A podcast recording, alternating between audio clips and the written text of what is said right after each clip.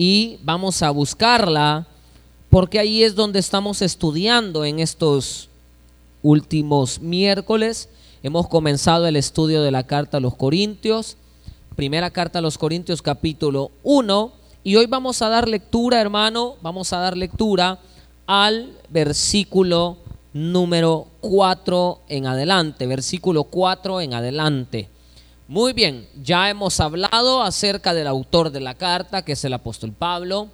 También hemos hablado, hermano, que la carta fue escrita en el año 54 al año 57 después de Cristo. Es, fue escrita, dijimos, eh, desde la ciudad de Éfeso en el tercer viaje misionero del apóstol Pablo.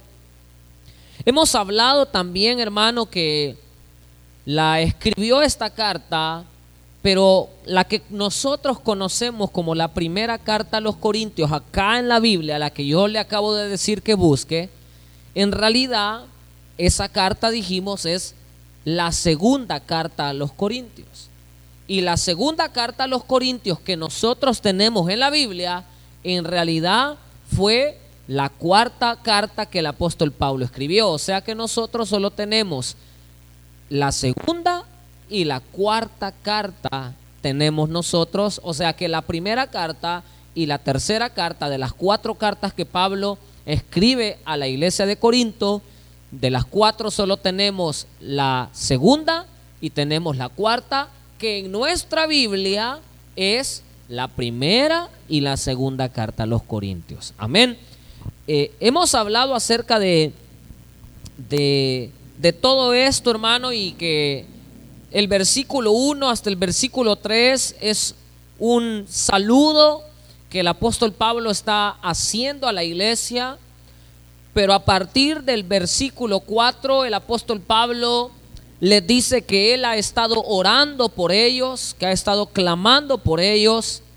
Y hermano, les habla en el versículo número 5 de que ellos fueron enriquecidos ya en Cristo Jesús. Y hoy vamos a, leer el versículo 4, versículo 5 en adelante, hermanos, para tener un mayor contexto de lo que estamos estudiando. Y dice la palabra del Señor en el nombre del Padre, del Hijo y del Espíritu Santo dice la palabra. Gracias doy a mi Dios siempre por vosotros, por la gracia de Dios que os fue dada en Cristo Jesús, porque en todas las cosas fuisteis enriquecidos en Él, en toda palabra y en toda ciencia, así como el testimonio acerca de Cristo ha sido confirmado en vosotros, de tal manera que nada os falta en ningún don, esperando la manifestación de nuestro Señor Jesucristo el cual también os confirmará hasta el fin, para que seáis irreprensibles en el día de nuestro Señor Jesucristo. Fiel es Dios, por, lo, por el cual fuisteis llamados a la comunión con su Hijo, Jesucristo nuestro Señor. Vamos a orar, Padre. Permítanos esta noche poder escudriñar tu palabra y aprender a sí mismo de ella y que lo que podamos aprender en esta noche podamos ponerlo en práctica, mi Dios. Ahora, Espíritu Santo, yo pongo en tus manos aquel amigo, aquel hermano o hermana que esta noche están conectados con el único deseo de aprender de tu palabra, ser edificados en tu palabra. Permítenos hacerlo y permíteme a mí, Jesús, que sea tu Espíritu Santo quien tome el control de mi mente, de mi boca, de mis labios. Y que todo lo que se diga sea para instruir, capacitar, edificar y traer salvación. En el nombre de Jesús. Amén y amén. Gloria a nuestro Señor Jesucristo. Muy bien, hermano. Espero que usted ya esté cómodo, que ya tenga también por ahí su libreta, que tenga por ahí su Biblia y que pueda parar las antenitas, o sea, los oíditos, las orejas, para que la palabra del Señor, hermano, pueda llegar a usted como debe de ser. Muy bien. Ya hemos hablado acerca de la salutación, del saludo que el apóstol Pablo hace en los primeros tres versículos. Hablábamos la semana pasada donde Pablo dice, gracias doy a Dios siempre por vosotros. Y hablábamos, hermano, que es una tremenda responsabilidad el hecho, hermano, de que el apóstol Pablo haya fundado esta iglesia. La fundó, la cuidó a tal punto que se preocupó tanto por ella, que es la única iglesia a la cual el apóstol Pablo le escribe cuatro cartas, aunque en la Biblia solo tengamos dos de ellas. Eso nos habla del amor, eso nos habla del cuidado que el apóstol tenía para con esta iglesia y de la responsabilidad que los pastores tenemos de orar por ustedes, de velar por ustedes, por eso, hermano, es que cada uno de nosotros los pastores debemos de preocuparnos por la grey, debemos de preocuparnos por las ovejas del Señor, porque a eso se nos ha encomendado, porque esa es nuestra tarea como siervos de Dios. Entonces Pablo decía, doy gracias a Dios siempre por vosotros. Y el apóstol Pablo decía que daba gracias por esta iglesia, por estos hermanos, aunque esta iglesia, hermano, usted lo va a ver más adelante, era una iglesia totalmente problemática, era una iglesia complicada, era una iglesia que tenía muchos problemas internos, habían divisiones, habían pleitos entre los hermanos, habían discusiones, como también, hermano, había eh, problemas morales acerca de su sexualidad, y ya lo hemos hablado porque estaba ubicado en una, en una zona geográfica donde era un puerto comercial marítimo, y eso, hermano, traía consigo diferentes tipos de pensamientos, ideologías, religiones, y a tal punto, hermano, que ahí se, se instaura, se establece un templo a la diosa Diana, a la diosa de la sexualidad, y es allí, hermano, donde la iglesia de Cristo adopta muchas veces las costumbres y los pecados del mundo y los trae a la iglesia. Y es por eso, hermano, que el apóstol Pablo le dice a la iglesia que ellos han sido llamados a ser santos en cualquier lugar donde invoquen el nombre de nuestro Señor Jesucristo. Porque, hermano, porque era una iglesia complicada, era una iglesia, hermano, que tenía los dones del Señor, pero era una iglesia problemática, altamente pecadora. Y eso, hermano, es lo que el apóstol Pablo ahora quiere tratar con esta iglesia. Una iglesia que aprenda a amar a Dios y sobre todo, hermano, sobre el amor de Dios, hermano, que nosotros podamos aprender a guardarnos en santidad hacia nuestro Dios. Entonces, hermano, pero ahora viene y le dice, señores, ustedes han sido enriquecidos en todo. ¿Por qué, hermano? Porque ellos habían recibido acerca del amor, habían recibido, hermano, de parte de nuestro Señor Jesucristo, habían recibido la gracia, habían recibido la misericordia, habían sido enriquecidos, no solamente en cosas materiales, pero habían sido enriquecidos con bondad, con paciencia, misericordia, con gracia, todas estas riquezas que el Señor les había dado, hermano, era para que ellos la disfrutasen, para que ellos adorasen al Señor como debe de ser. Pero esta iglesia, hermano, se le olvidó en algún momento determinado que las riquezas no es lo más importante, las riquezas materiales no es lo más importante, sino que lo más importante, hermano, siempre va a ser la riqueza de tener a Cristo Jesús en nuestros corazones. Y entonces, hermano, ahora el apóstol Pablo le dice a la iglesia, inspirado por supuesto por el Espíritu Santo, porque la Biblia dice que toda escritura es inspirada por Dios. Y es útil para corregir, para redarguir, para instruir en justicia y en la santidad de la verdad.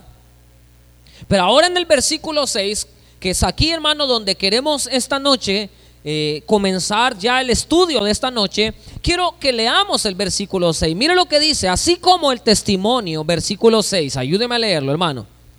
Así como el testimonio acerca de Cristo ha sido confirmado en vosotros. Sabe, hermano, que la versión NBI, o sea, la nueva versión internacional, hermano, dice de la siguiente manera, el versículo 6 Así sea, así se ha confirmado en ustedes nuestro Señor, nuestro testimonio acerca de Cristo. Se lo voy a volver a leer. La NBI dice en el versículo 6, así se ha confirmado en ustedes nuestro testimonio acerca de Cristo.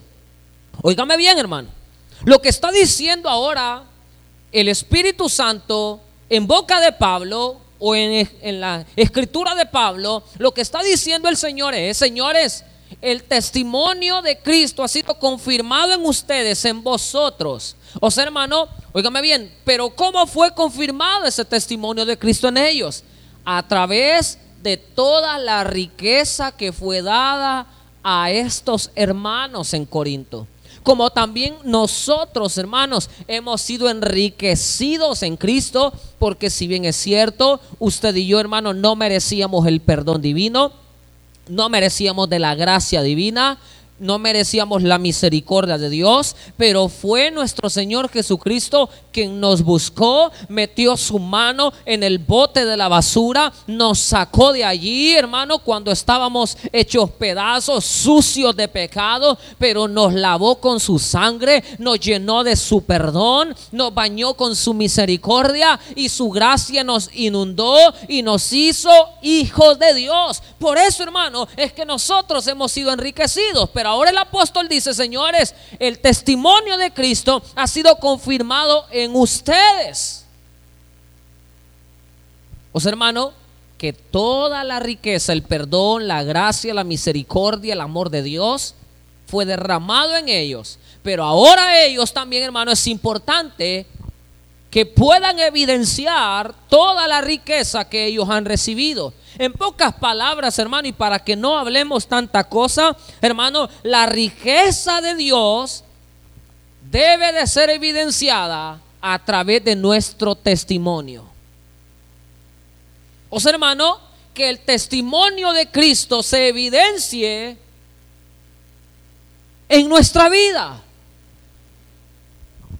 Por eso, hermano, óigame bien, el apóstol Pablo le dice a la iglesia, señores, ustedes han sido enriquecidos en Cristo Jesús en toda palabra y en toda ciencia. O sea, hermano, que ellos habían recibido la sabiduría de Dios, habían recibido toda la gracia de Dios, pero también tenían el don de que ellos tenían la facilidad de comunicar el mensaje del Evangelio. Por eso es que fueron enriquecidos en toda palabra y en toda ciencia. Fueron enriquecidos en el conocimiento conocimiento de la palabra, pero también, oígame bien, en, enriquecidos porque fueron, hermanos, beneficiados con la facilidad de poder testificar el nombre de Jesús. Y es que, mire, hermanito lindo, óigame bien, la pregunta es, ¿por qué nosotros no testificamos con nuestra boca y con nuestras acciones, con nuestra vida, el testimonio de Jesús? Valga la redundancia.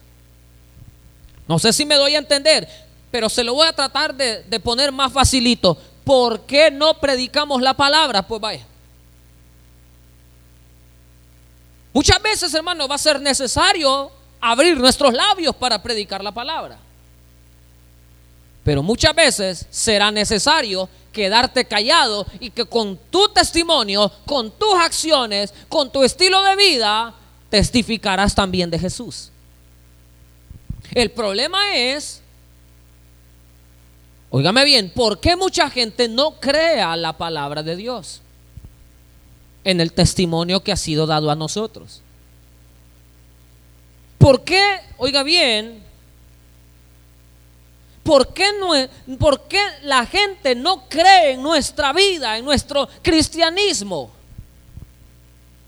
El testimonio, hermano, es importante para la vida cristiana.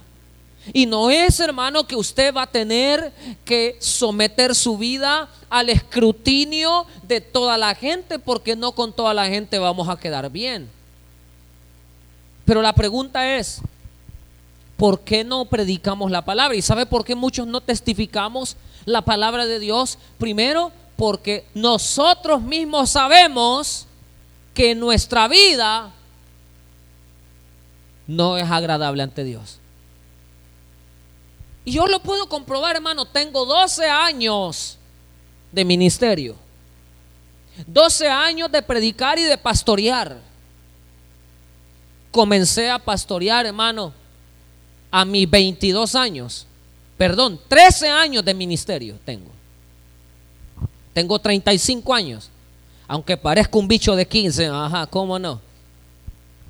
Pero hermano, a través de todos estos años de ministerio, hay gente que me dice, no, pastor, es que mire, yo no voy a ir a predicar ahí, es que mire. ¿Y sabe por qué, hermano?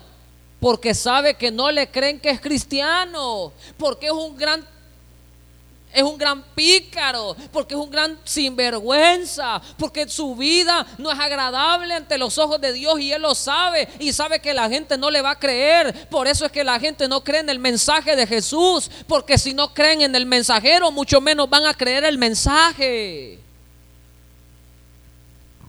La gente, hermano, está esperando que alguien llegue y les predica el Evangelio, pero no solamente con sus labios, sino que también con su vida.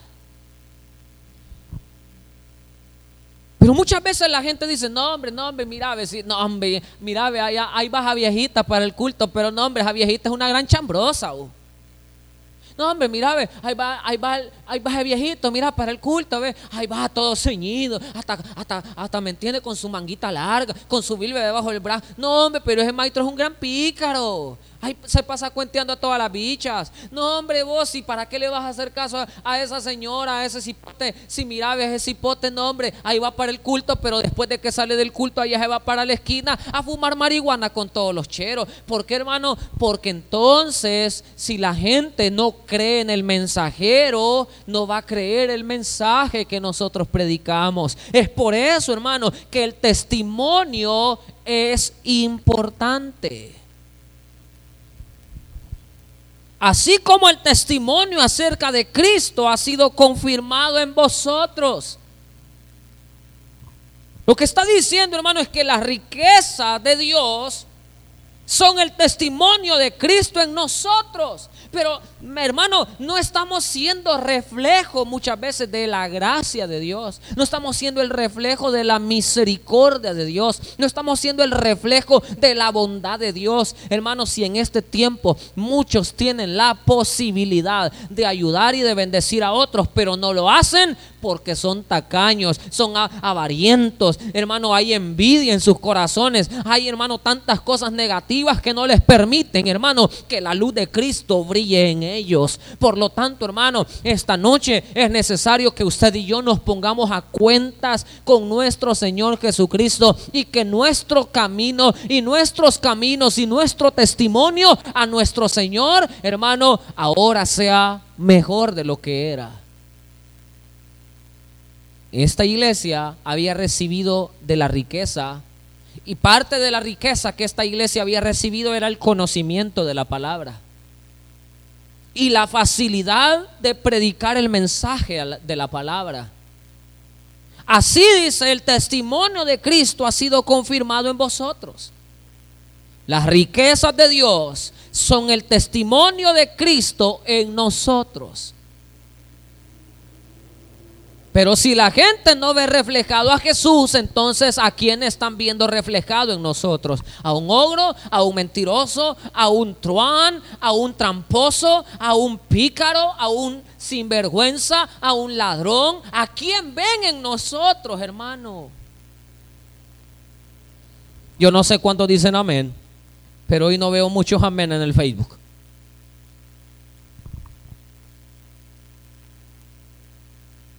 Vámonos entonces ahora al versículo 7. Hemos hablado que el testimonio es importante. Versículo 7. De tal manera que nada os falta en ningún don. Esperando la manifestación de nuestro Señor Jesucristo en la NBI dice, de modo que no les falta ningún don espiritual mientras esperan con ansias que se manifieste nuestro Señor Jesucristo. O sea que el Señor había bendecido esta iglesia con todos los dones espirituales. O sea, hermano, esta iglesia había recibido regalos, porque un don es un regalo de Dios. Habían recibido los dones, hermano, número dos, los dones son un regalo para la edificación de la iglesia. ¿Qué quiere decir esto, hermano? Mire, hermano, esta iglesia tenía el don, el don de la palabra, el don de ciencia, tenía el don del servicio, tenían el don de la predicación, tenían, hermano, tantos dones, el don de lenguas, tenían tantos dones, hermano. Esta iglesia era la iglesia más bendecida con los dones espirituales. Pero los dones son un regalo de Dios para la edificación de la iglesia. Y el Señor dice en su palabra que Él reparte los dones como Él quiere. Es por eso, hermano, que, por ejemplo, a nosotros los que somos bautistas, los del tabernáculo, por ejemplo, la gente dice, es que ustedes son fríos. Ustedes no tienen al Espíritu Santo, dice. O sea, la gente se equivoca, hermano. Porque es el Espíritu Santo quien reparte los dones espirituales. O sea, no es una cuestión, hermano, de que yo lo voy a tomar como yo quiero. Y es por eso, hermano, que hay gente que cree que porque hablan lenguas, tienen al Espíritu. Y nosotros que no hablamos en lengua, creen ellos que no tenemos al Espíritu. Pero nosotros, hermano, hemos sido sellados con el Espíritu Santo y el don de lenguas es uno de los dones que Él reparte y Él lo reparte como Él quiere. Aunque hay algunos, hermanos, que su don de, lenguas es, no es un, un, don espiritual, sino que es un don, es un don diabólico porque son chambrosos, hermano, ¿no es cierto? O sea, hermano, que la iglesia de Corinto había sido bendecida con los dones espirituales. Y los dones espirituales son un regalo de Dios para la iglesia, pero Él los reparte como Él quiere. Pero este regalo, estos dones, todos los dones que el Señor reparte, son para la edificación de la iglesia. ¿Cuál era el problema que se estaba dando en esta iglesia? que esta iglesia llegaron al punto, hermano, de que los hermanos de la iglesia se estaban peleando para ver quién era el que tenía más dones. Se estaban peleando para ver quién era el que el que mejor hablaba en lenguas. Que ahora, hermano, el hablar en lenguas se ha vuelto tan complicado porque muchas veces la gente lo único que sabe hacer es hablar jerigonzas. Y ya no son lenguas espirituales, sino que son cosas que aprendieron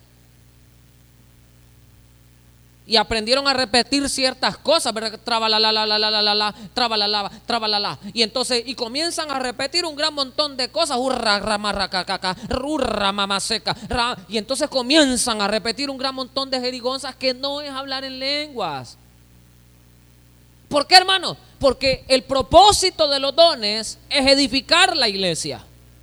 Pero si la iglesia no está siendo edificada, si la iglesia no está siendo edificada, si el cuerpo de Cristo no está siendo edificado, y en ese lugar, hermano, en lugar de, de haber edificación y que la iglesia crezca a la estatura del varón perfecto, entonces, hermano, y en esa iglesia hay divisiones, entonces, hermano, esos dones no nos sirven para nada.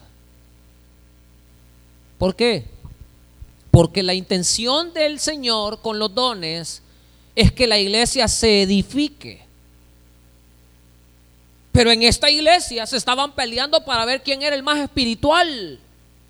En esta iglesia se estaban peleando para ver quién era el más santo. Imagínense que en esta iglesia, hermano, de Corinto, los mismos hermanos estaban empleitados al punto hermano, que muchos fueron hasta los tribunales a pelear los casos entre hermanos en Cristo. Entonces, hermano, el don que Dios te haya dado o los dones que Dios te haya dado, porque Él los reparte como Él quiere, que no sean para exaltarte, para verte más espiritual entre los hermanos, que no sea para que tú te creas más que los demás. Que los dones que el Espíritu Santo te ha dado, que no sean, hermano, para, para que tú seas jactancioso con las personas y te creas más espiritual que los demás. ¿Por qué? Porque sobre todo hay otra ley que está por encima de todos estos dones, que es la ley del amor, que es la ley de la misericordia. Por lo tanto, hermanos, si no tenemos amor, de nada nos sirve. Somos como címbalos que retiñen nada más. O sea, como guacal que suena bonito, como un cumbo de, de, de, de como que eran de setecos que sonaban, que los agarrábamos de que suenan bonitos, pero que no tenemos nada por dentro. ¿Por qué? Porque podemos tener todos los dones habidos y por haber, pero si no tenemos amor, nada somos iglesia. Los dones son un regalo de Dios para la edificación de la iglesia. Para que podamos servir a los demás. Para que podamos crecer juntos como hermanos en la fe. Sin divisionismo porque a partir del capítulo 1, versículo 10, comienza el apóstol Pablo a hablar acerca de las divisiones, divisiones que habían en la iglesia. Uno era de Apolos, otro de Pablo, otro de Cefas, otro de Cristo, hermano. Y Cristo no está dividido. Es por eso, hermano, que si usted oye, escucha a un hermano que viene y le dice, no es que en mi iglesia somos mejores que ustedes los del Taber. Entonces, hermano, ese hermano no está en nada, porque Cristo no está dividido. Cristo ha venido, perdón, vino por su iglesia y vendrá nuevamente a traer a su iglesia. Y la iglesia somos todos aquellos que hemos aceptado a Jesucristo como nuestro Señor y Salvador personal. ¿Por qué, hermano? Porque la edificación de la iglesia debe de ser uno de los puntos neurálgicos centrales de la iglesia de Cristo. Nadie es más que nadie. Y nadie es menos que nadie. Todos hemos sido lavados y comprados con la sangre del cordero. Aunque a algunos el Señor nos haya dado dones, pero no es que seamos diferentes. Bueno, el Señor a todos nos ha dado don, por lo menos un don. Está el don de la fe. Y si no tuviera el don de la fe, no hubiera aceptado a Jesús. Pero hermano, con lo que el Señor le ha dado, por ejemplo, unos tienen ese, don de servir a los demás. Y por eso hay ministerios que se llaman ministerio de acomodación, taberquí, qué sé yo. Pero el hecho que tú pertenezcas o el hecho de que yo tenga, hermano, el don de la predicación, el don de la palabra, el don de ciencia, el don de conocimiento de la palabra y hemos sido enriquecidos con ese don, eso no quiere decir que yo sea más que los demás. El hecho, hermano, de que estoy yo parado acá, hermano, me hace el más humilde de todos, me hace el me debe de convertir en la persona más humilde de todas. ¿Por qué? Porque debemos de estar siempre al servicio de los demás, viendo cómo la iglesia, como el cuerpo de Cristo crece. ¿Por qué, hermano? Versículo 7, mire lo que dice. De tal manera que nada os falte en ningún don, esperando la manifestación de nuestro Señor Jesucristo. Lo que está diciendo, hermano, es que mientras Cristo viene por su iglesia, la iglesia debe de crecer, debe de edificarse como un solo cuerpo. Y hermano, y quiero decirle que Cristo está a las puertas. Cristo viene pronto. Pero la iglesia de Cristo,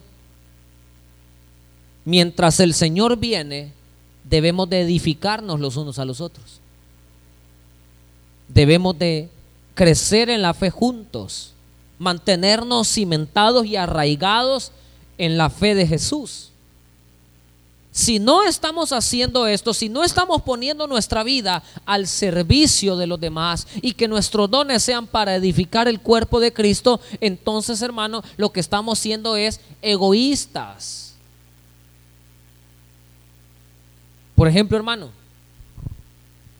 a usted Dios le ha dado tantas cosas, lo ha bendecido con tantas cosas, pero usted y yo, hermano, por ejemplo, los maestros, los maestros Dios les regala conocimiento. Puede ser conocimiento bíblico, conocimiento secular, académico, pero si no lo enseñamos, ¿de qué sirve, hermano? Y así mismo la palabra, si conocemos la palabra y no enseñamos la palabra a los demás, pero lo hacemos con amor, de nada nos sirve, hermano. Somos como címbalos que retiñen. O sea, cuchumbos, huecos que suenan bonitos. O sea, el exterior es bonito, pero no hay nada por dentro, no hay amor, no hay nada. Entonces, hermano, la meta de la iglesia debe de ser ser edificados en el Señor. Quiero que vea conmigo el versículo 8. Dice, el cual también os confirmará hasta el fin para que seáis irreprensibles en el día de nuestro Señor Jesucristo. La versión NBI dice, Él nos mantendrá firmes hasta el fin para que seáis irreprochables en el día de nuestro Señor Jesucristo. O sea, hermano, que la intención de los dones es que nos mantengamos en la fe, es que nos mantengamos siendo edificados, que nos mantengamos creciendo en el amor de Cristo, en el conocimiento de la palabra, en santidad para con Dios. ¿Por qué, hermano? Porque un día Cristo vendrá por nosotros y Él nos quiere encontrar irreprensibles. Y ser irreprensible significa, hermano, que no tengas clavos con Dios, pues vaya. Pero algunos tienen amante.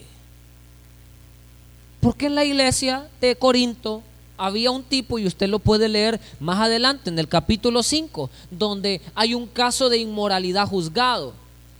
Y ahí lo dice, capítulo 5, donde un tipo se metió con su madrastra a eso se le conoce como incesto. A esta iglesia el Señor le había dado dones, pero habían divisiones. Es que yo no me llevo con los de Taberquid. Es que yo no me llevo con los de acomodación. Es que yo no me llevo con la iglesia tal. Es que yo no me llevo con los hermanos de tal lugar. Hermano, discúlpeme, pero Cristo no vendrá por un rótulo. Él vendrá por la iglesia que fue lavada y comprada con la sangre del Cordero de Dios que quita el pecado del mundo. Por esa iglesia Cristo vendrá.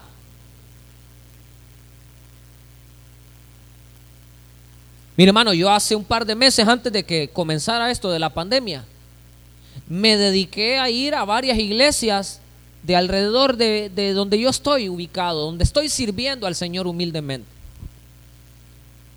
Y me dediqué a ir a la iglesia La Palabra de Poder, creo que se llamaba, como una iglesia algo así como, como profética.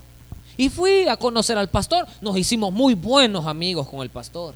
De ahí fue a otra iglesia que se llama Galahad y fui donde el pastor y me presenté, pastor, Dios me le bendiga, quiero conocerle, qué bueno, mire, que, y nos hicimos muy buenos amigos.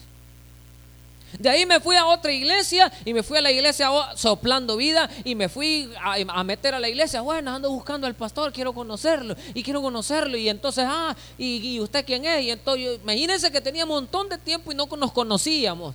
Y entonces fui y me presenté con el pastor, con el pastor Juan, Juan eh, Villanueva y nos hicimos muy buenos amigos. ¿Por qué hermano? Porque el cuerpo de Cristo no debe de estar dividido, aunque la liturgia no sea igual que en, la, en otras iglesias, hermano, hay algo que nos une, que es la sangre del Cordero de Dios.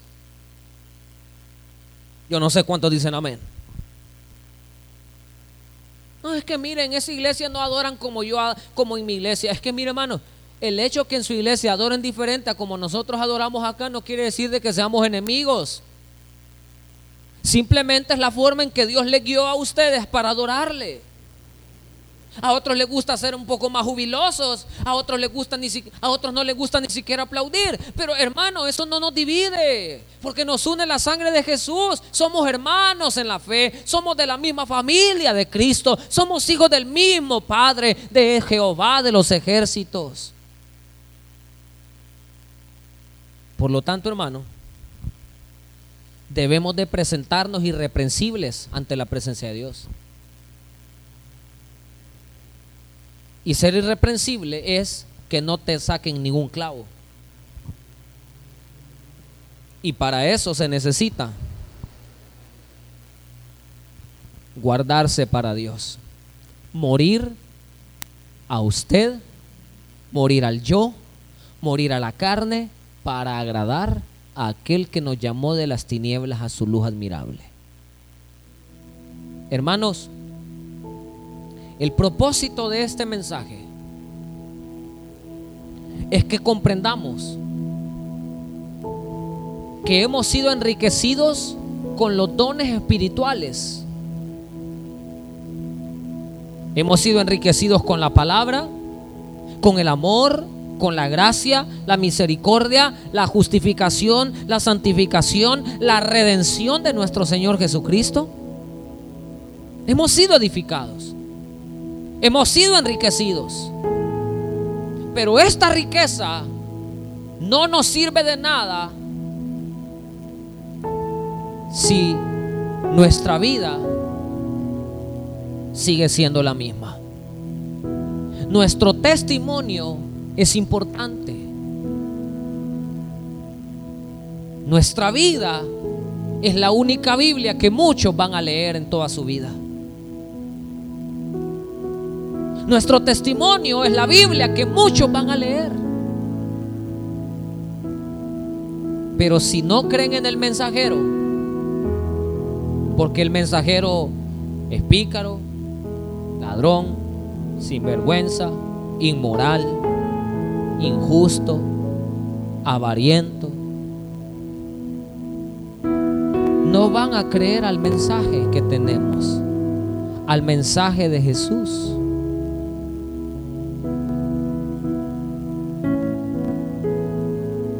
No van a creer a este mensaje. Y es por eso que los dones que Dios nos ha dado, la riqueza que Dios nos ha dado, debe de ser reflejada en el crecimiento mutuo como hermanos en la fe. Si no estamos creciendo juntos, si no estamos edificando la iglesia y en lugar de edificarla la destruimos, entonces, hermano, el día de el día que nos encontremos con Cristo, porque todos compadeceremos ante el tribunal de Cristo.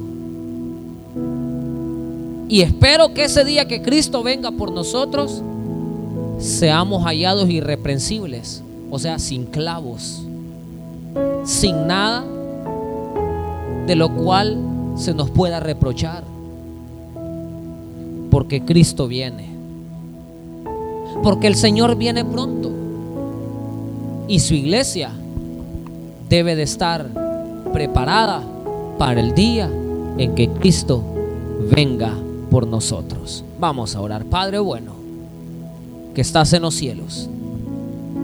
Esta noche, Espíritu Santo, te agradecemos por tu palabra. Te agradecemos, Jesús, por tus consejos por enseñarnos que debemos de guardarnos para Dios, por enseñarnos que las, todas las cosas, los dones espirituales que tú nos has dado, son para edificar el cuerpo de Cristo y no para vanagloriarnos ni jactarnos que somos más que los demás.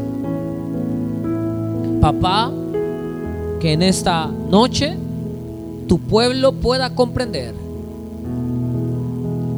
que si nuestra vida no está siendo agradable delante de ti, hoy es el día que tienes que tomar decisiones para Dios.